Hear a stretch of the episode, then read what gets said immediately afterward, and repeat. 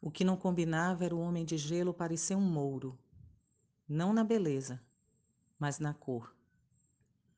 O homem de gelo sentou-se em frente a mim e me olhou, com seus olhos frios de gelo. Nada disse. Por força da tentativa, aproximei minha alma dele. Doeu. Você já tentou aproximar sua alma de um homem de gelo? Não tente. Queima. Não como fogo, mas como gelo. Em frente ao homem de gelo, as palavras perderam força.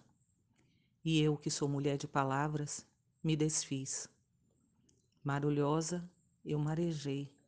Fiz silêncio. Desci pelas escadas vertiginosa espiral com a mão na parede para não cair.